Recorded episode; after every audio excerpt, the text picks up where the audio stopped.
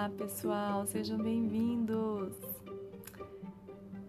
Sabe aquelas amigas que sempre te marcam em posts que você com certeza vai gostar? Pois é. Essa semana a Camila me marcou no post do seu Instagram pessoal. Ela divulgou o trabalho de releitura de imagem, a obra Mamoeiro de Tarsila do Amaral, que a filhinha Melissa de 5 aninhos fez. Que coisa mais linda!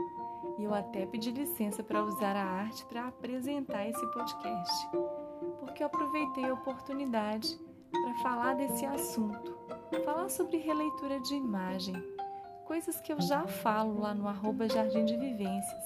E se você quiser conhecer mais, e se você gosta de conteúdos sobre crianças, artes, cultura e museus, lá você vai encontrar muitas informações.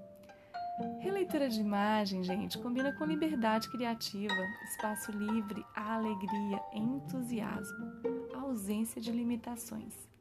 E é tão prazeroso estar junto e participar, observando o desenvolvimento, as habilidades, os sentimentos e expressões das crianças, sem querer controlar seu processo criativo.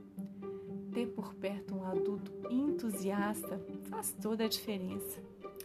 Você já ouviu falar de releitura de imagem? O que, que é a releitura de imagem? É o ato de criar a partir da obra que já existe. É a compreensão, interpretação, apreensão de informações e a reconstrução do objeto. Alguns autores a traduzem pelo processo de fazer, fruir e refletir. Não se trata de uma cópia da obra, mas da ampliação dela lembrando que o mais importante não é o produto final, mas o processo. E eu realmente admiro as crianças, porque elas têm mente aberta para experimentar, coragem e energia para realizar e deixar fluir. E é claro que aqui estamos falando de uma criança e a sua releitura está em conformidade, em perfeita harmonia com a sua idade. Na releitura, Melissa apresenta sua apreciação. Ela faz a enumeração dos elementos e ela traduz ali a sua experiência. Posso até imaginá-la contemplando, observando as linhas, cores, o movimento das pessoas.